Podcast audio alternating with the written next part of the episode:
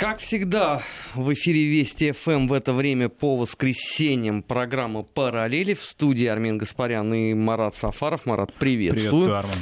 Начать э, мы хотим сегодня с заявления председателя Европейской комиссии Урсулы фон дер Ляйен, которая решила начать изменять все по фэншую. Для начала поменять спорное название – которое она дала должности вице-председателя, ответственного за миграцию. Теперь э, будет это называться защита европейского образа жизни, э, которой займется грек э, Маргаритис Шинос. Вообще, ну, мне казалось, что учитывая всевозможные проблемы, которые испытывает э, Европейский Союз от неконтролируемый за многие годы э, потоков миграции, ну, последнее, что надо было бы делать, это, в принципе, заниматься вот этим переименованием. А, в принципе, обратить самое пристальное внимание вообще на проблему. Но Урсула фон дер Ляйен э, решила иначе. То есть она, видимо, планирует, что вот как только должность будет э, называться правильно, то есть защита европейского образа жизни, так сразу все вот эти вот мигранты захотят социализироваться, захотят пойти работать, э, учиться и вести правильный образ жизни. Вот почему-то мне кажется, что ровно этого как раз не произойдет. Да, но примечательно, что этот фэншуй сразу же не удался, прям буквально сразу после заявлений нового еврокомиссара, еще пока не вступивший в должность, но тем не менее уже определившая а, параметры, значит, новой структуры своего своей еврокомиссии, да, которой она будет управлять. Почему не сдалось? Поскольку а, есть такие люди, замечательные в Европейском парламенте, которые представляют левые партии, хоть их стало меньше, но тем не менее они активны, а есть зеленые, которых которые очень тоже медийно активны. Но они первые уже возмутились сразу. Они просто так возмутились. Если Урсула фон дер Ляйен выбирает выражение, ну, поскольку она центрист, ну, и она занимает такой пост, то леваки и зеленые, они ничего, значит, не лезут за словом в карман, они ее назвали фашисткой получай фашист гранату. Значит, речь идет о том, что ну как же так, она хочет заставить людей, приезжающих в Европейский дом, а, иметь какие-то общие стандартные ценности. В этом леваки и зеленые видят а, некие такие тоталитарные какие-то формы, значит, насилия над личностью. И вот как-то совсем не сдалось, но можно еще дальше смеяться, что Урсула фон дер Ляйен обещает подумать над новым названием.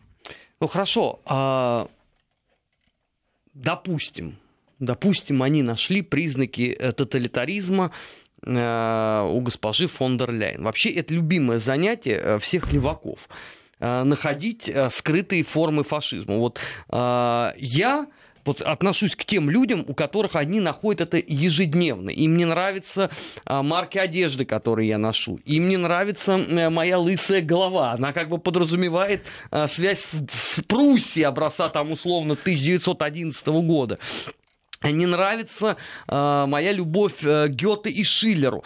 Это все понятно. Это вот, повторяю, это любимое времяпровождение всей этой публики. Даже вот э, вчера, значит, когда мы обсуждали э, трагедию в Удмуртии, мне особенно понравился один из комментариев, который я получил вечером, который гласил, а Гаспарян-то, э, оказывается, троцкистская сволочь. Mm. Поэтому здесь у меня нет никаких иллюзий. Ну хорошо, а они, может быть, все-таки предложат какой-то ну, альтернативный вариант, а, каким же образом надо решить а, миграционную проблему.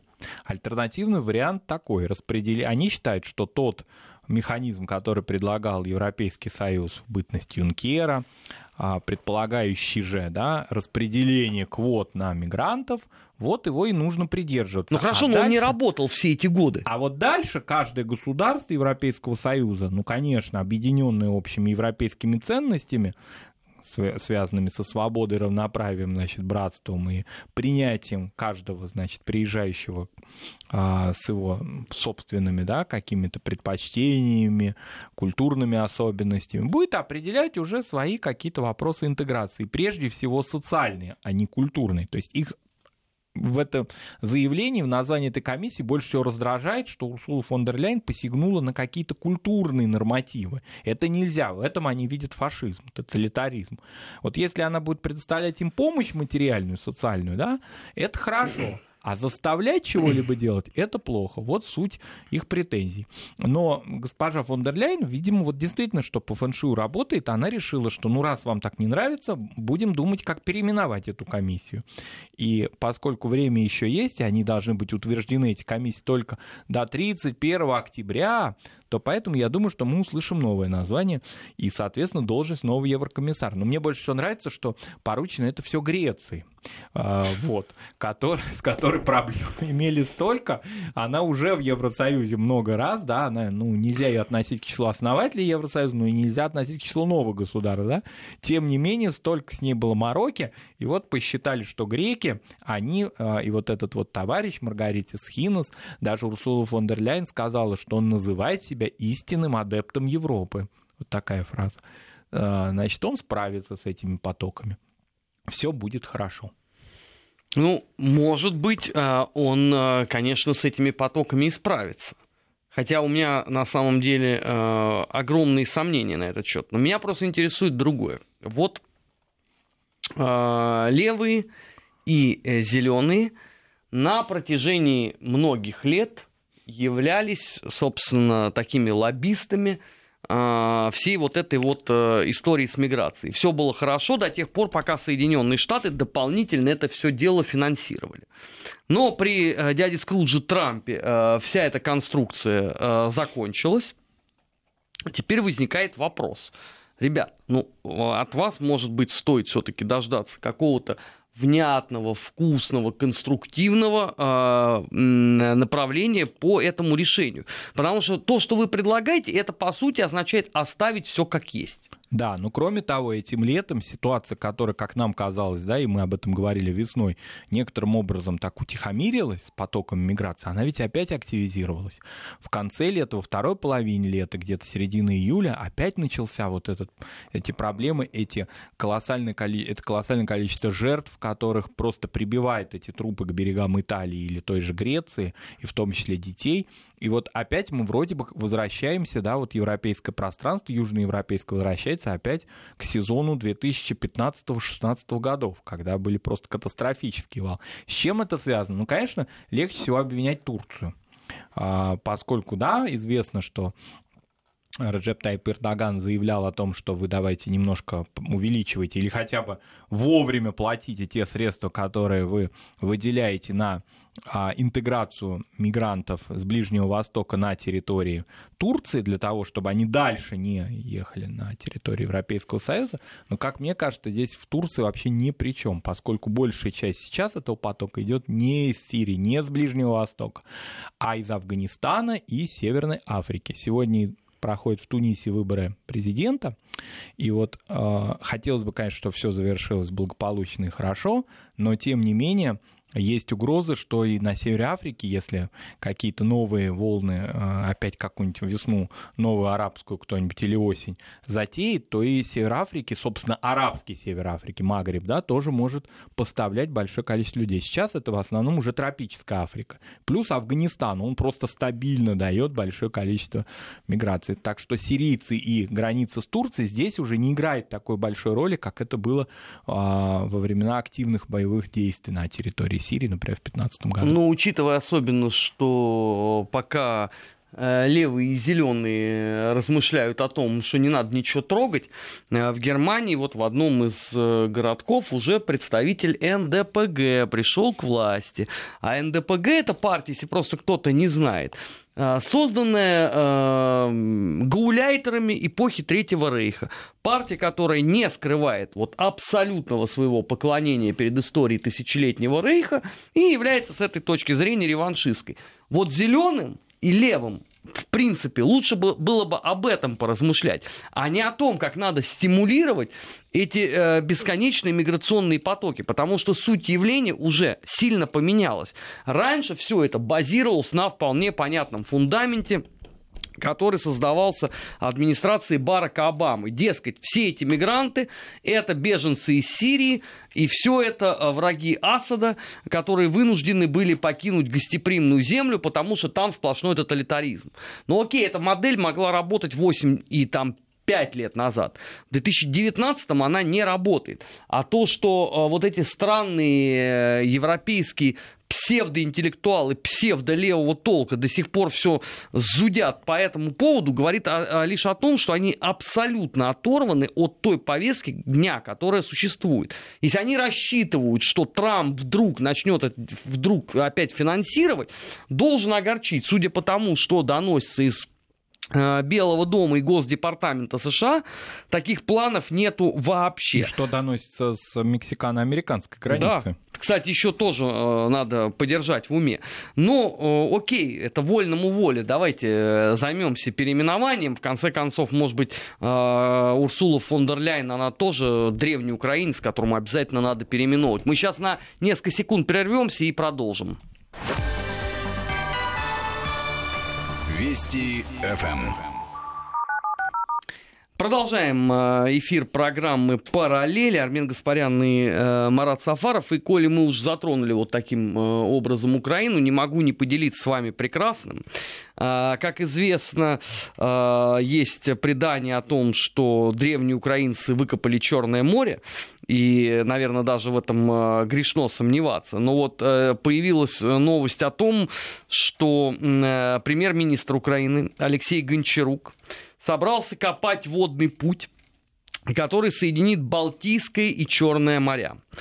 А, реализация этого гиперамбициозного плана пока немного мешает, ну, такой вот абсолютный пустячок.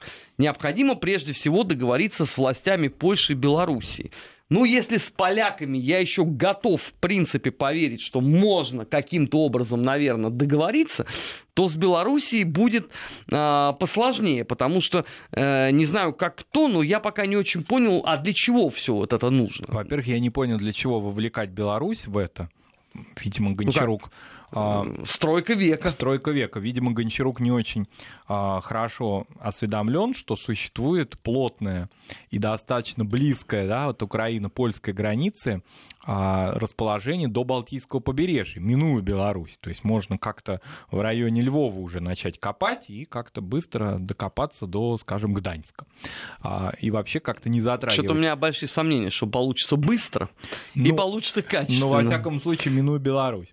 Вот, это первый вопрос. Во-вторых, видимо, он не осведомлен, господин Гончарук, о том, что в той же Польше, при всем том, что у власти стабильно, прям цементно, право и справедливость, в Польше большое количество различных экологических общественных движений, которые активно, наряду с литовцами, протестовали против строительства белорусской атомной электростанции, напомним это, да, на западе Беларуси, и они, значит, возмущались, как же это все так произойдет и не будет ли нового Чернобыля.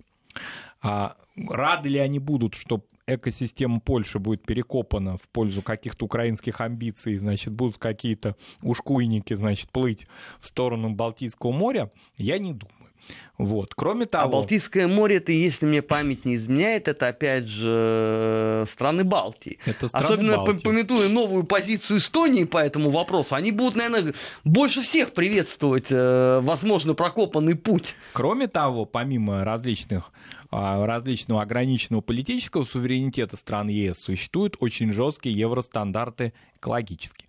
Поэтому этот вопрос будут решать не в Варшаве, а в Брюсселе. Ну, проще говоря, это полный бред. Вот. А главное, Но зато красиво. Зато красиво. А главная цель какая вот? Ну, цель из всего того, что там это очень все косвенно, какими-то кивоками, значит, заявлялось Гончаруком, но из чего можно понять вот хоть какие-то крохи, что цель как-то миновать Средиземное море, оказывается.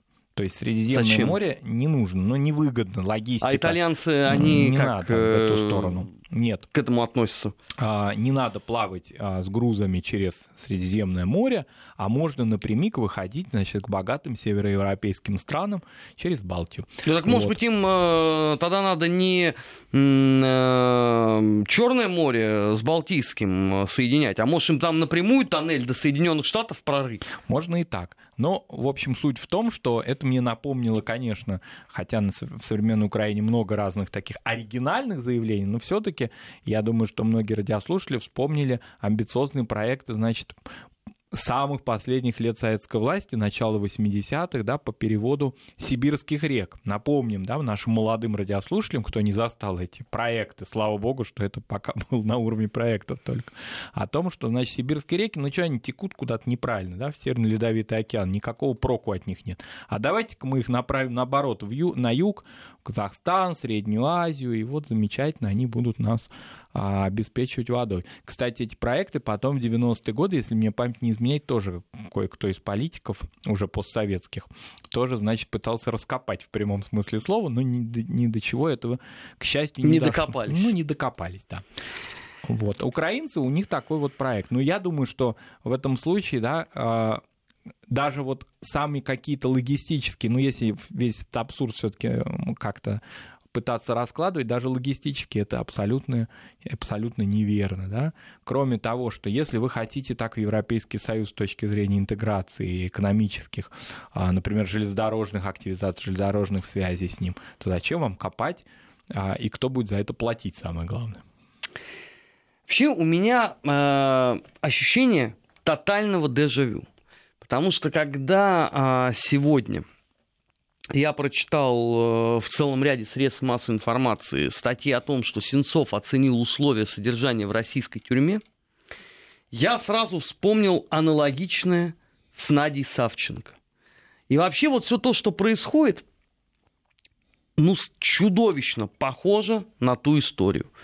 А, вот этот вот а, радостный э, момент встречи Сенцова, которому пока еще, правда, не дали героя Украины, но я думаю, что это э, скоро будет. И пока его еще не отрядили э, в Верховную Раду, но ее просто только выбрали.